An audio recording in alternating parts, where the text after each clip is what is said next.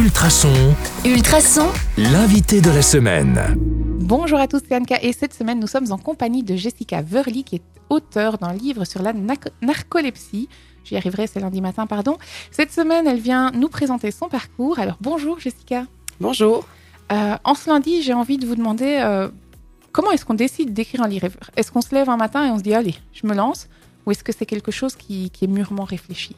Alors pour ma part, ça a été euh, un peu un coup de tête parce que euh, j'ai regardé une émission euh, à la télé et je me suis rendu compte que en fait c'était toujours un peu les mêmes euh, maladies dont on parlait et, euh, et jamais la mienne. Donc je me sentais un peu seule et je me dis mais enfin les gens qui sont atteints de narcolepsie euh, ont beau regarder la télé, ont beau écouter des émissions radio, on n'en parle jamais. Donc ça veut dire que là, ici, vous l'avez un peu introduit, votre livre il traite de narcolepsie. Qu'est-ce que c'est en fait? Alors la narcolepsie, c'est une maladie euh, neurologique qui, euh, qui touche le sommeil. Donc en fait, on peut s'endormir n'importe quand, n'importe comment, n'importe où. euh. Et c'est quelque chose qu'on a en soi, qui se développe, ou c'est quelque chose qu'on attrape? Alors, ben, ça dépend parce qu'il y a différentes, euh, enfin, il y a différentes façons. euh, c'est soit c'est dans les gènes et Mm. euh, voilà, soit euh, on peut la- l'attraper euh, via euh, une autre maladie, ou bien il y en a qui l'ont contracté avec euh, en faisant le vaccin de la grippe H1N1. D'accord, ok. Donc euh, voilà, il y, a- il y a différents facteurs. Donc on ne sait pas peuvent- vraiment expliquer l'origine de cette maladie. euh. Non, c'est ça. Il n'y a pas, euh, pas vraiment de, de cause euh, bien particulière. Maintenant, il y a deux pics.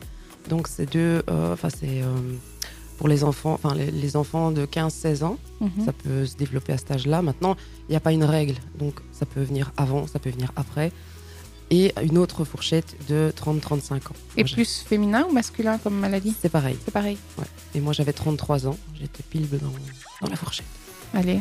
Et comment est-ce qu'on gère, euh, comment est-ce qu'on gère ça finalement quand on s'endort comme ça? Ah ben, on le gère pas.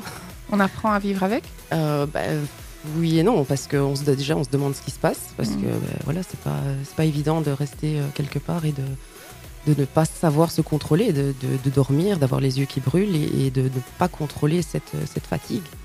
Donc euh, ça c'est compliqué. Eh bien, euh, on va du coup essayer d'en savoir un peu plus. Votre livre il parle de votre parcours. Si on veut retrouver ce livre, on le retrouve où? Alors bah, dans toutes les bonnes librairies, euh, il est commandable partout. Euh, on peut contacter aussi ma, mon- ma maison d'édition, donc c'est être vu pour être lu. Mhm. Et euh, Et on mettra de toute façon sur Ultrason dans l'article le lien pour euh, vous recontacter si besoin. Vous l'avez compris, on va passer toute la semaine en bonne compagnie. Donc on se retrouve demain sur le 105.8 FM ou en podcast sur ultrason.be. À demain à demain.